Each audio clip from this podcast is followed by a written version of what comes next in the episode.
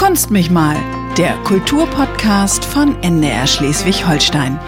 Moin und herzlich willkommen zu einer weiteren Folge von Kunst mich mal. Heute bin ich auf Schloss Gottorf zu Gast in der Reithalle in der Ausstellung Farbrausch von Christopher Lehmpfuhl. Und ich sitze hier in gehörigen Abstand mit Maske auf äh, mit Julia Brunner. Moin Julia. Hallo. Du arbeitest in der Abteilung Bildung und Vermittlung hier Genau. und warst an der Konzeption der Ausstellung mit dran beteiligt. Mit einem besonderen Punkt, nämlich einer besseren inklusiven Konzeptionierung. Genau, ja, wir haben Inklusion von Anfang an mitgedacht. Genau. Ja. Fangen wir mal bei dir an. Was ist eigentlich so dein Lebensweg? Ich komme ja eigentlich vom Bachelor her aus der europäischen Ethnologie und habe mich dann für meinen Master auf Kulturerbemanagement spezialisiert sozusagen. Also eigentlich immer so mit Blick auf partizipative Kulturvermittlung. Also ich komme aus der Projektarbeit und das ist jetzt hier so mein erstes Museum, für das ich arbeiten darf. Okay. Also meinen Bachelor habe ich noch in Regensburg gemacht. Ich bin ja eigentlich Bayerin, sozusagen hier hochgewandert. Ja. Und ähm, meinen Master habe ich noch in Schottland, in Edinburgh gemacht und habe dann auch dort einige Jahre gearbeitet in den Highlands. In den Highlands gibt es Kunstvermittlung und Kunsterbe. Da Wir denken da immer an die Highlander, die an Filme. die Highlander, ja. Was ist da das? Äh, Natürlich. was war da das Thema? Ja, genau, da ging es um Kulturerbe im weitesten Sinne, also sowohl materiell als auch immateriell. Und wir haben da in einem großen geografischen Raum in den nordöstlichen Highlands gearbeitet. Und äh, da ging es um verschiedene Dinge wie Legenden ähm, oder auch Schlossruinen, archäologische Stätten, was auch immer die Kinder dort machen wollten. Also wir haben dort mit Schulen zusammengearbeitet. Eine Klasse hat beispielsweise eine Legende zu einer Mühle, die dort in, der, in einem Glen war, ähm, ausgewählt. Und da gibt es noch archäologische Überreste. Und dann haben wir verschiedene Dinge gemacht. Wir haben eine, ein Theaterstück auf die Beine gestellt, ein Buch geschrieben, die archäologischen Überreste auch ähm, nochmal aufgenommen, Ja. sozusagen, gezeichnet. So gesehen war der Weg nach Schleswig gar nicht so weit, wie man sich das vorstellen kann. Genau, von Schottland ist es dann ja gar nicht so. man kommt auch von Edinburgh nach Schleswig wahrscheinlich schneller als von Bayern nach Ja. Schleswig, gell, Okay. wenn man nicht gerade fliegt.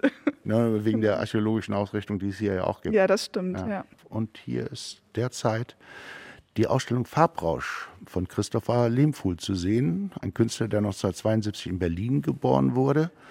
Und es fällt sofort ins Auge. Es gibt einen Kontrast zwischen einer Stadtlandschaft. Man sieht ein achteiliges Werk, den Schlossplatz in Berlin, wie das Humboldt-Forum aufgebaut wird. Und direkt daneben ein Diptychon, großformatig. Äh, Das Glockner-Duett von 2013. Was kannst du mir jetzt erstmal darüber vermitteln? Das ist ja auch ein großes Thema Christopher Lehmpfuhls, die Naturgewalt.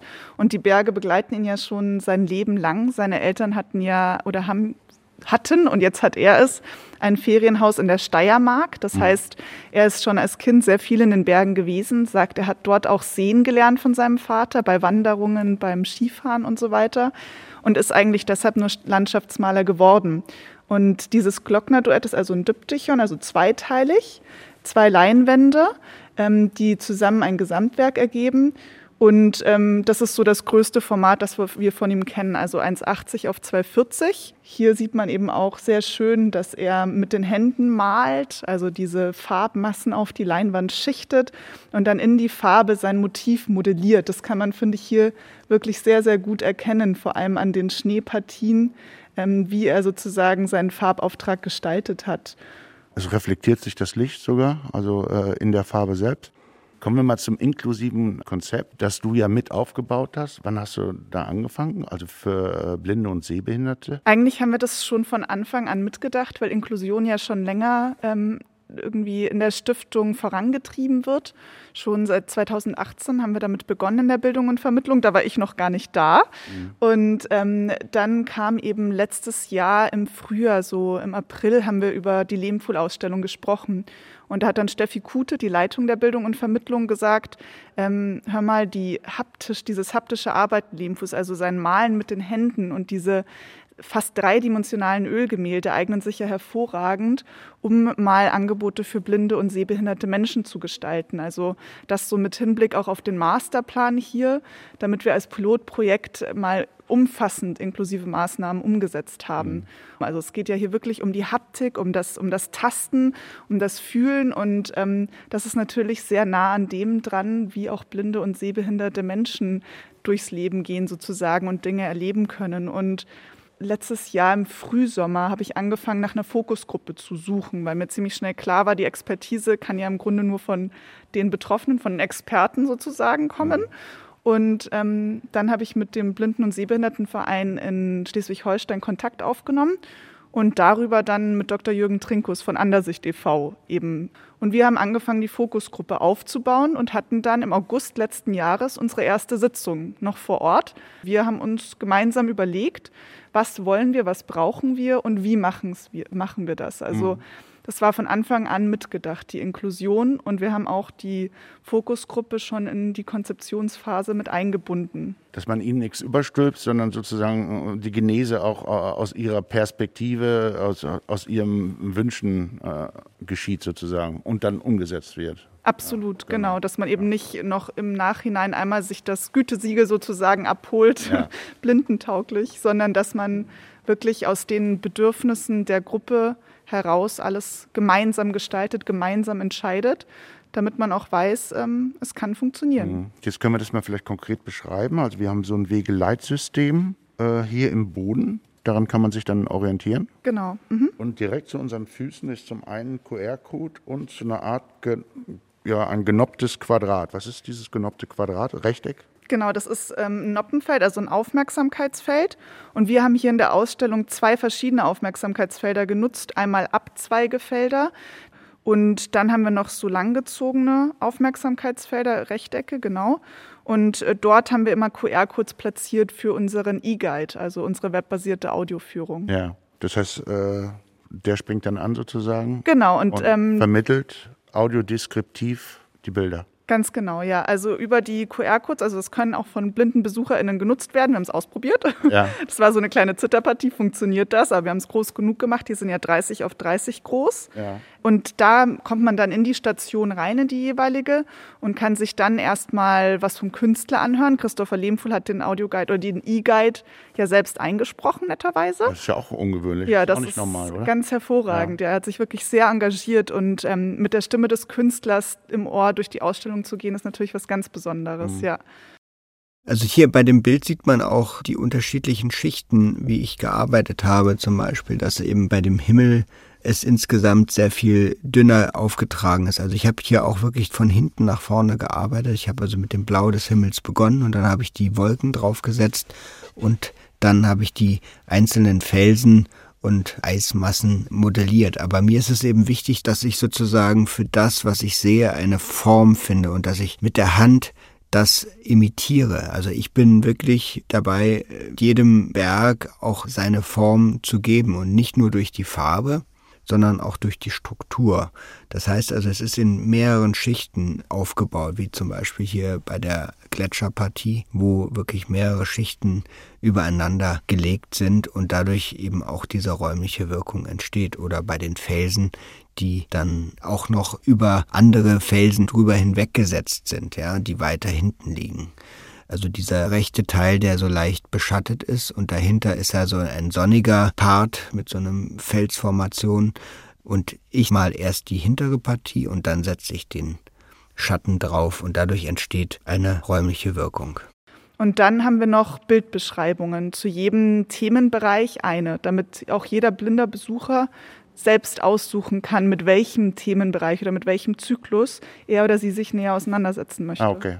Okay, genau. also eine Wahlmöglichkeit dann. Absolut, darum geht es ja. ja. Also da habe ich auch einen Fehler gemacht. Ich weiß noch, als ich zu der Fokusgruppe sagte, ähm, wir wählen jetzt mal zusammen vier Motive aus, die wir mit Bildbeschreibung erarbeiten. Mhm. Und dann kam gleich, ähm, aber was denkst du dir denn dabei? Wir wollen doch auch auswählen können, mit was wir uns auseinandersetzen. Und das war für mich auch ein Schlüsselmoment, ehrlich ja. gesagt, weil ich da mal wieder gemerkt habe, nach Monaten der Zusammenarbeit, auch ich mache noch diese Fehler, dass ich denke, ich würde diese Wahl schon vorab für sie treffen. Ja, oder verstehe. sollte oder könnte das tun und das ja. ist natürlich falsch. Ja. Was ist denn deine, dein Lieblingsbild zusammen mit der Lieblingsbeschreibung? Gut, gut. Ich muss tatsächlich sagen, Lieblingsbild und Lieblingsbeschreibung sind nicht das gleiche hier, okay. muss ja, ich ehrlich Ja, okay. Ja. Dann bitte beide. Bitte beide, okay. ähm, also ich glaube, mein Lieblingsbild ist fast Mondnacht 2, so Ölgemälde ist Mondnacht 2. Ähm, das, wenn man den Rundgang abgeht, fast am Ende. Mhm. Ich finde es nämlich wahnsinnig faszinierend, wie Christopher Lehmfuhl dort mit Licht und mit Mondlicht gearbeitet hat und mit Schnee. Und auf diesem Berghang steht relativ bildmittig eine, eine Person im Profil, die ins Tal blickt. Der Betrachter im Bild ist ja ein klassisches Motiv. Ja, ist auch ja. sehr schön umgesetzt. Ja. ja. Und was ist deine Lieblingsaudiodeskription?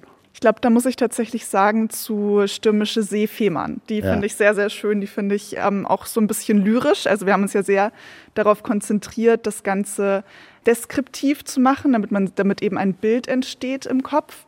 Und ähm, trotzdem ist Fehmarn irgendwie, hat, hat es auch eine gewisse Melodie, einen gewissen Rhythmus im Text, der mir sehr, sehr gut gefällt. Und das war auch die erste Bildbeschreibung, die ich zusammen mit Hela Michalski gemacht habe. Sie ist ja eine preisgekrönte Filmbeschreiberin. Ähm, von ihr kam also die ganze, die ganze Expertise dazu und ich habe ihr im Grunde nur beschrieben, was ich gesehen habe und dann haben wir stundenlang diskutiert, wie wir das aufschreiben. Also es ist, war sehr viel Arbeit, aber sehr, sehr schön. Ich habe sehr viel gelernt. Ja. Und ähm, Fehmarn habe ich noch immer sehr, sehr gut in Erinnerung. Genau. Mhm. Da gab es andere Bilder, die sehr schwer waren. Ja. So ein bisschen traumatisiert vielleicht. Also für den Zuhörer, wir können so jetzt in 15 Meter Entfernung können das Bild sehen. Ich war vorhin schon aber schon näher dran. Auch pastöser, sehr pastöser Auftrag. Mhm und äh, sehr viel Bewegung, Welle, Sturm. Und du hast mir gesagt, dass da auch äh, teilweise noch Partikel, weil er eben draußen mit den Händen malt, auch Partikel aus der Natur äh, sich dann in der Farbe äh, verewigen sozusagen. Ne? Ganz genau, ja. da finden wir, also bei Fehlmann haben wir so ein paar Blätter und kleine Stöckchen sozusagen. Ähm, beim Glockner-Duett, über das wir vorhin gesprochen haben, finden wir ja auch tote Fliegen und Steine. Genau, so also dieser Wind trägt das immer auf die Leinwand und ähm, die Dynamik auf, in seinen Gemälden, also zum Beispiel bei Fehmarn, entsteht ja auch sowohl über den Farbauftrag als auch über das Motiv. Hm. Wir gehen jetzt einfach mal in die Audiodeskription. Ja. Und hören uns die mal kurz an. Gern. Sie stehen vor dem großformatigen Ölgemälde Stürmische See, Fehmarn von 2010. Es hat eine Höhe von 1,80 Meter und eine Breite von 2,40 Meter. Von leicht schräg oben fällt der Blick auf die aufgewühlte Ostsee unter graublauem Himmel. Schäumende Wogen brannten an den felsigen Strand einer Bucht, die oberhalb des Strandes mit grünem Gras und einem grünbelaubtem Baum begrenzt wird. Der erste Eindruck wird dominiert von der Wucht des Meeres mit den schäumenden Wellen, deren weiße Gischt mit dem beigen Strand zu verschmelzen scheint. Erst danach wandert der Blick nach rechts, zu der kleinen Grasfläche und dem Baum am Rand des Gemäldes. Seine überwiegend grün und mit etwas schwarz und braun dargestellte Krone verdeckt zu einem Drittel den Himmel und die Sicht auf die Küstenlinie. Der Himmel im oberen Drittel des Gemäldes wird durch eine Horizontlinie klar vom Meer getrennt. Das verwischte Grau-Blau des düsteren Himmels trifft am Horizont links in der Ferne auf die schwarzblaue Oberfläche des offenen Meeres. Nach rechts zum Ufer hin bildet die weißschäumende Brandung einen Kontrast zum dunklen Himmel. Von links nach rechts treiben Wolkenfetzen als verwischte hellgraue Farbschlieren mit weißen Akzenten über das Meer und lösen sich beinahe im Graublau des Himmels auf. Äh, jetzt kommt mir das hören. Du hast vorhin gesagt, du hast mehreres gelernt in der Zusammenarbeit. Mhm. Also bei der Herstellung der Autodeskription, was würdest du sagen, ist das herausstechendste? Oder gibt es da zwei, drei Punkte? Oh, das ist ähm, also zum einen, dass man irgendwie doch, also es gibt natürlich kein Patentrezept, aber es gibt schon eine bestimmte Art und Weise, wie man so eine Audiodeskription oder so eine Bildbeschreibung beispielsweise aufbauen kann, damit wirklich ein Bild entsteht. Ähm, und was ganz, ganz wichtig ist, man muss ja präzise sein, also es sollte nicht zu lang sein. Das heißt, man muss sich sehr, sehr genau jeden Satz überlegen. Und ähm, das heißt, Taylor und ich haben teilweise wirklich über zehn Minuten über einen Satz diskutiert, weil wir uns nicht sicher waren, ob es die Bedeutung, die der Satz tragen muss, ob die wirklich so rübergebracht wird, wie wir sie brauchen. Weil wirklich nur ein Wort, ein Wort im Satz steht an einer anderen Stelle und der Satz hat, trägt eine andere Bedeutung. Also das heißt, ich habe auch noch mal sehr viel über den Umgang mit Sprache gelernt, weil ich ja zum Beispiel jemand bin, der relativ schnell einfach was hinschreibt. Und Hela hat da eine ganz wundervolle Beziehung zur Sprache. Und da habe ich sehr, sehr viel gelernt, wie man einen Satz gestalten kann und was das dann für das bedeutet, was im Kopf entsteht, sozusagen. Mhm. Also Hela hat ja beispielsweise. Ähm, das ist ein sehr akribischer Vorgang eigentlich. Ja, sehr, sehr. Also für eine Bildbeschreibung haben wir schon im Durchschnitt zwei Stunden gebraucht. Ah, okay. Ja. Ja. Weil ähm, Hela natürlich dann ein Bild im Kopf hat, ich sehe etwas sozusagen, das müssen wir erstmal vereinen. Ja. Und dann natürlich auch trägt es die Bedeutung, die wir dann darin sehen, sozusagen. Hm. Genau. Hat schon was mit Dolmetschen auch zu tun eigentlich, ne? Ja, eigentlich Also schon. wahrscheinlich weil wie ein Lyriker, äh, ein Übersetzer äh, Lyrik übersetzen muss. Das ist ja auch immer ein Problem, weil Mhm. das nicht Wort zu Wort geht und äh, man da Nuancen anders sprachlich fassen muss sozusagen. Kurioser Bruch, Fehmarn steht nicht nur für Malerei, sondern auch für ein Festival. Und Festivals werden gerade auch noch abgesagt. Zu einer großen Enttäuschung kam es diese Woche, weil das Wacken-Festival abgesagt wurde. Hören wir mal kurz den O-Ton des Bürgermeisters Kunkel. Wir haben immer gehofft, das geht los, weil eben keine Absage kam. Andere Festivals wurden schon sehr, sehr frühzeitig abgesagt. Wacken war noch offen und insofern war die Hoffnung dann doch noch da, dass man dann, auch wenn nicht jetzt im Juli, August, sondern im September irgendwas noch machen kann, auf die Beine stellen kann. Aber die reine Entscheidung liegt alleine beim Veranstalter. Er trägt ja auch das volle Risiko für alles, was da passiert. Ich finde es nur irgendwo schade, aber auch dann aus, ja, verständlich. Gewissen Vorlauf brauchen Veranstalter auch und vielleicht ist es dann auch alles erstmal so richtig. Welche Musik hörst du eigentlich? Lieber Wacken, Hardrock oder Jazz oder was ganz anderes? Tatsächlich live eigentlich alles. Ja? Ich finde äh, jede Musik live ganz hervorragend. Das können sehr große Bands sein und auch ähm, Straßenmusiker, finde ich beides ganz hervorragend. Ja. Da hatte Edinburgh bestimmt mehr zu bieten als Schleswig, wenn ich das hier regional kritisch mal sagen darf. Ja, tatsächlich schon. Da gibt, äh, Edinburgh ist ja auch eine Festivalstadt und ähm, eine, hat eine große Kulturszene, genau. Also beim Fringe sind auch immer ganz viele Straßenkünstler auf der Royal Mile, da habe ich auch mal gearbeitet in der Nähe. Da kriegt man viel mit, ja, sehr schön. Ja, das Norden-Festival hier in Schleswig, das kommt ja und äh, bietet das ja auch. Na, da bin ich schon gespannt, ja. Musik und Kleinkunst, ich glaube, letztes Jahr hat es nicht stattgefunden. Genau. Welche Veranstaltungen sind hier geplant, auch im, im, im Zuge des Inklusionskonzeptes? Ja, genau, da kann ich äh, super an die Musik anknüpfen, ähm, weil wir eine Veranstaltung geplant haben, das Bild macht die Musik. Das funktioniert natürlich für alle. Inklusiv bedeutet ja alle Menschen. Und ähm, da wird Ingo Rodkowski für uns ähm, einige der Bilder aus der Ausstellung in Musik übersetzen mit seinem Klavier. Christopher Lehmfuhl spielt ja übrigens auch Klavier. Seine Mutter war Klavierlehrerin. Und äh, deshalb haben wir uns dafür entschieden, mit Musik zu arbeiten. Das ist natürlich nochmal ein ganz anderer Zugang, aber darum geht es ja hier in der Ausstellung auch. Ein multisensorischer Zugang zu Kunst über das Fühlen, über das Hören, über das Riechen ja auch in unserem Mitmachraum. Genau, und ansonsten ähm, haben wir auch noch einen, einen Workshop von einer blinden Künstlerin, die aus Berlin angereist kommt, Celia Korn.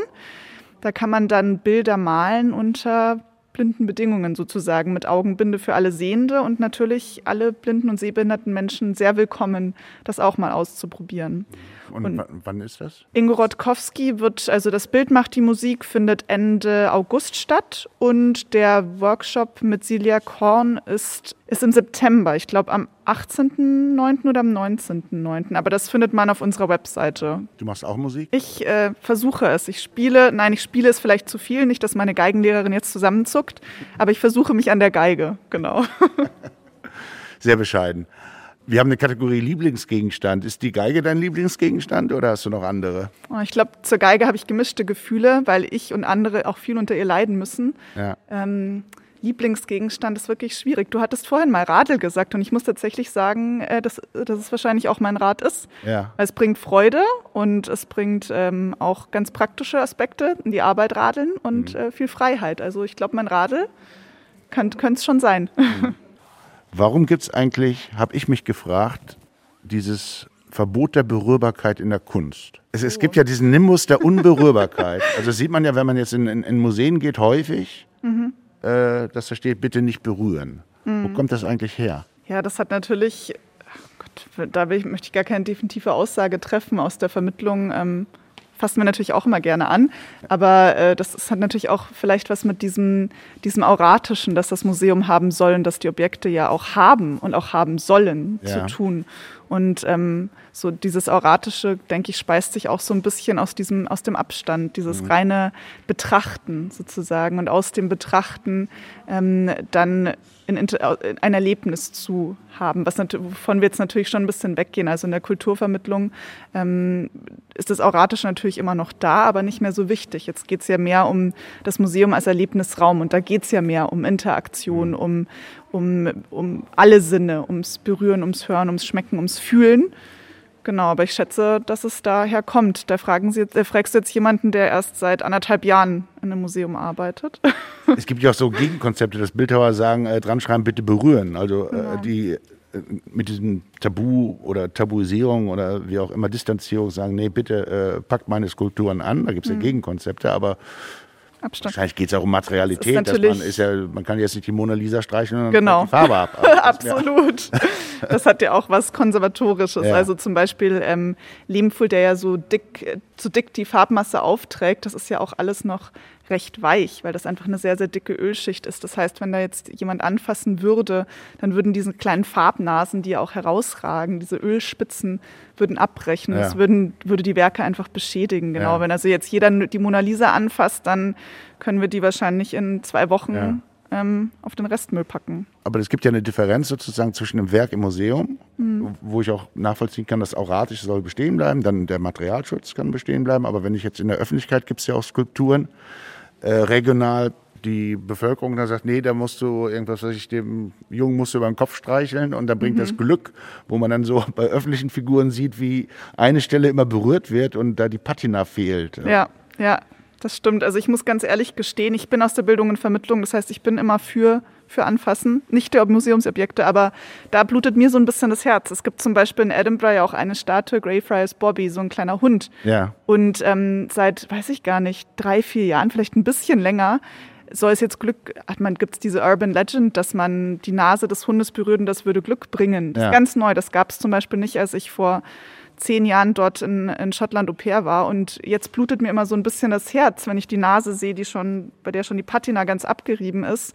weil ich natürlich auch weiß, das kostet auch Geld, das wiederherzustellen. Und wenn man sowas mal kaputt macht, ne, also da bin ich ein bisschen. Ich dachte, Patina kommt von alleine, weil das gespalten. Kupfer wieder oxidiert sozusagen. Wenn das ständig gerieben wird, ja, keine Chance. Ja. ja. ja. Naja, in, in, in, Oslo gibt es äh, den kleinen Trotzkopf, das ist mittlerweile so ein, so ein Wahrzeichen in mhm. Oslo. Und da ist es die linke Hand. Und da fehlt dann auch die Patina. Ja. Wobei ich denke, wenn es Glück bringt. Ja, Thema Glück na, von Glück kann man da kaum reden, aber die Freude ist groß, gerade bei den Kinos, denn die dürfen wieder öffnen. Und in Ratzeburg kam es jetzt schon zu der ersten Premiere.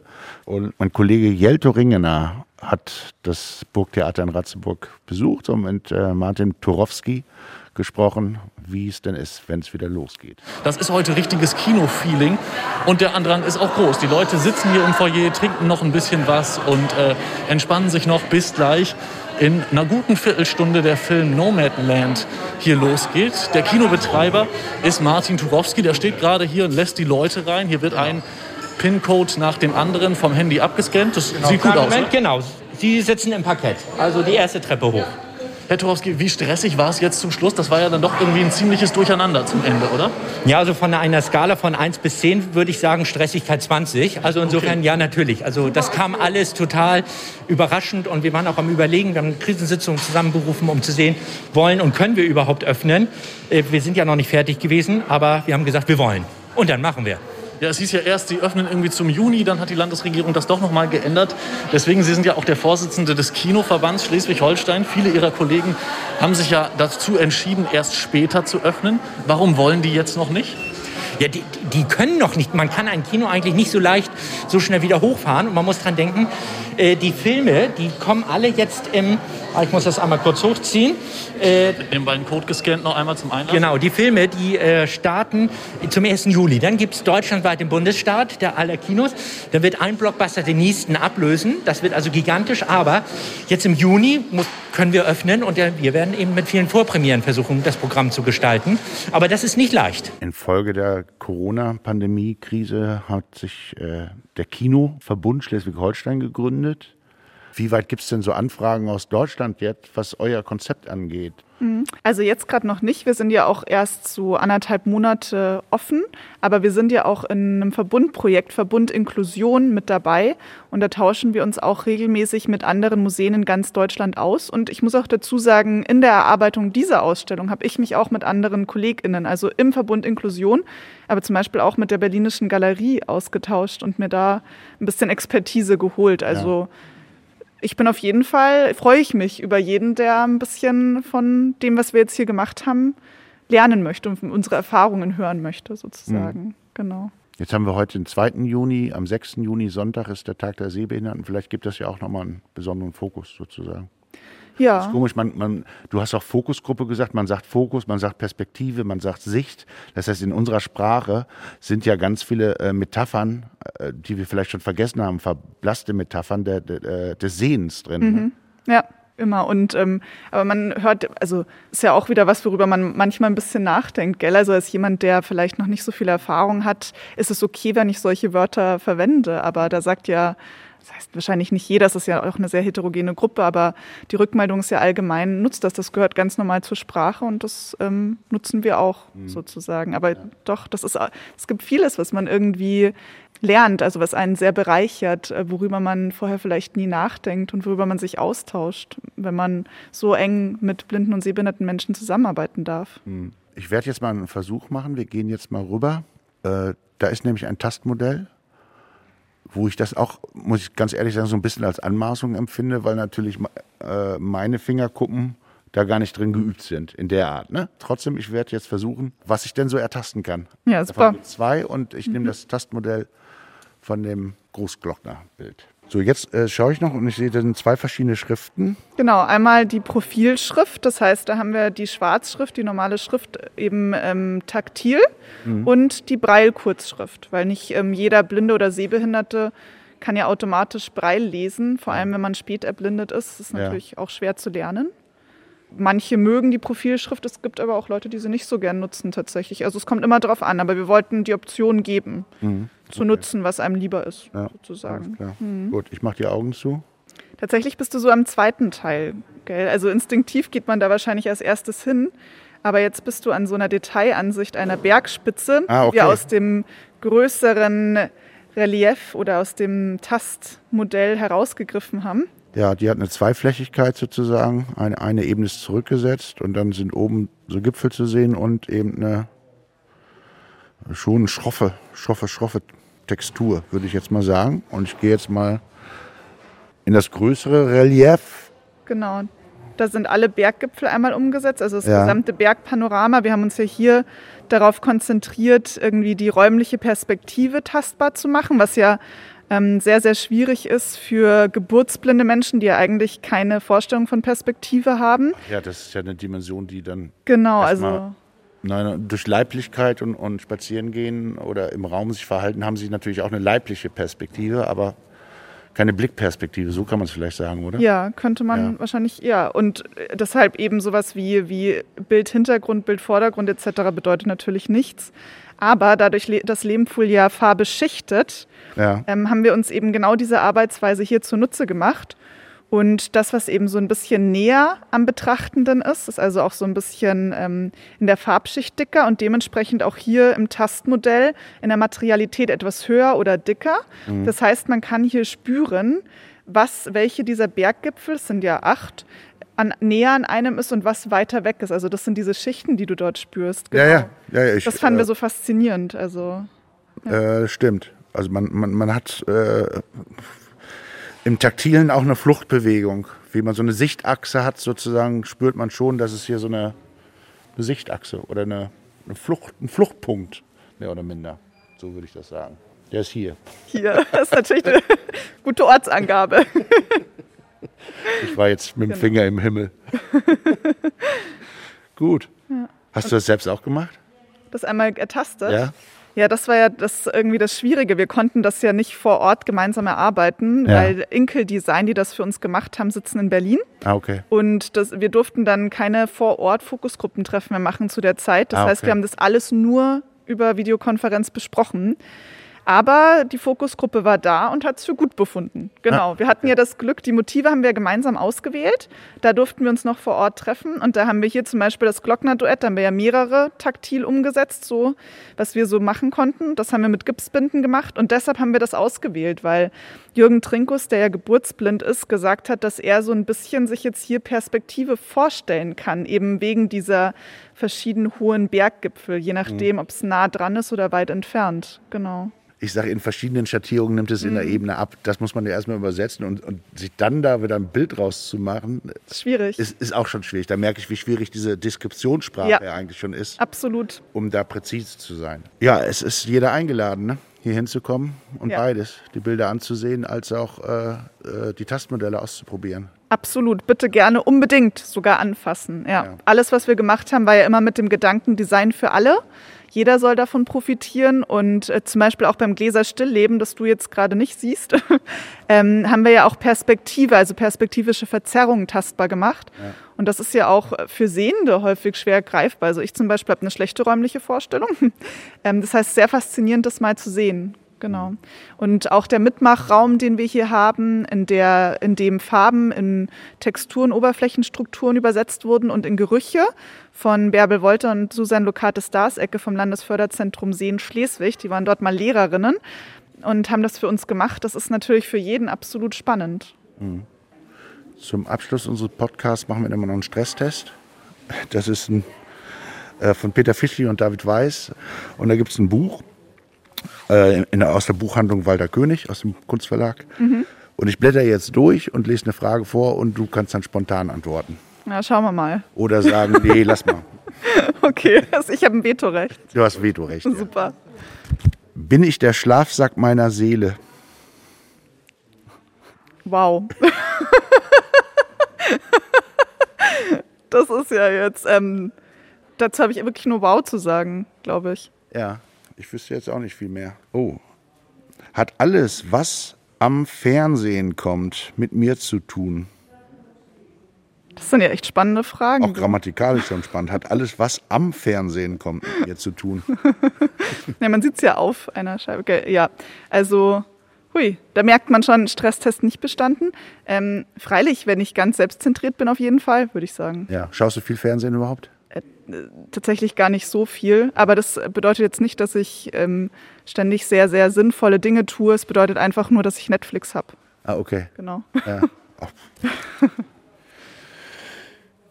Soll ich mich parfümieren und die Kerzen anzünden? Das sind ja wirklich. Kriege ich heute die ganzen komischen Fragen oder wie ist das? Ich mach's nach Wahl. Du kannst auch weiter sagen. Dann, äh, dann nehmen wir doch mal eine andere. Okay. Oh. Das passt jetzt aber zufällig. Warum weiß ich immer alles besser? also ich hoffe, dass ich das nicht von mir denke. Ja. Ich hoffe nicht. Nur in gewissen Bereichen hast du jetzt Erfahrungen gemacht, die ja noch keiner gemacht hat, was die Ausstellung angeht. Ja, das, ja das mag sein. Aber da würde ich dann auch wieder sagen, wissen natürlich ähm, blinde und sehbehinderte Menschen viel besser. Ja, ne? Das ist okay. so eine Sache, gell? Ja. Was ist in dem Zusammenhang, kannst du sagen, was du am meisten jetzt in dieser äh, Phase gelernt hast?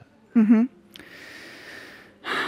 Ja, auf jeden Fall würde ich sagen, dass ich festgestellt habe, dass mir vorher nicht bewusst war, wie wenig oder wie wenig barrierefrei unsere Gesellschaft ist, mhm. wie schwierig kulturelle Teilhabe ist für Menschen mit Einschränkungen. Und ich habe auf jeden Fall gelernt, ähm, dass es schon ein Problem ist, dass man Gruppen gerne mal irgendwie als Einheit sieht, gell? Und jeden aus dieser Gruppe als absoluten Vertreter, was natürlich Blödsinn ist, ah. weil jede Gruppe heterogen ist. Ja. Und ich habe vor allem gelernt, darauf zu achten, dass äh, Selbstbestimmung, Ausrufezeichen, also genau sowas, wie ich vorhin mal erzählt habe, dass ich irgendwie vier Bilder auswähle und dazu Bildbeschreibung mache, ist natürlich absolut der falsche Weg. Ja. Man kann, es ist natürlich schwierig, immer alles umzusetzen. Aber am wichtigsten ist wahrscheinlich einfach der Dialog. Immer mit den Menschen, die sich dort, die sich am besten auskennen, das gemeinsam zu machen. Hm. Eine noch. Okay, versuchen wir es scheitern die Illusionen an der Härte der Welt? Oh, Na, das ist natürlich. Ist jetzt spannend, ne, dass diese Frage kommt. Ist ja Zufall hier. Aha. Ja, also das trifft, glaube ich, auf vielen Ebenen, gell? Immer diese, diese, dieser Idealismus, den man mit sich trägt im, im Privatleben, im Berufsleben, das, was man gerne machen möchte und das, was tatsächlich möglich ist. Ja. Muss man wahrscheinlich Ja sagen, gell? Kann vorkommen.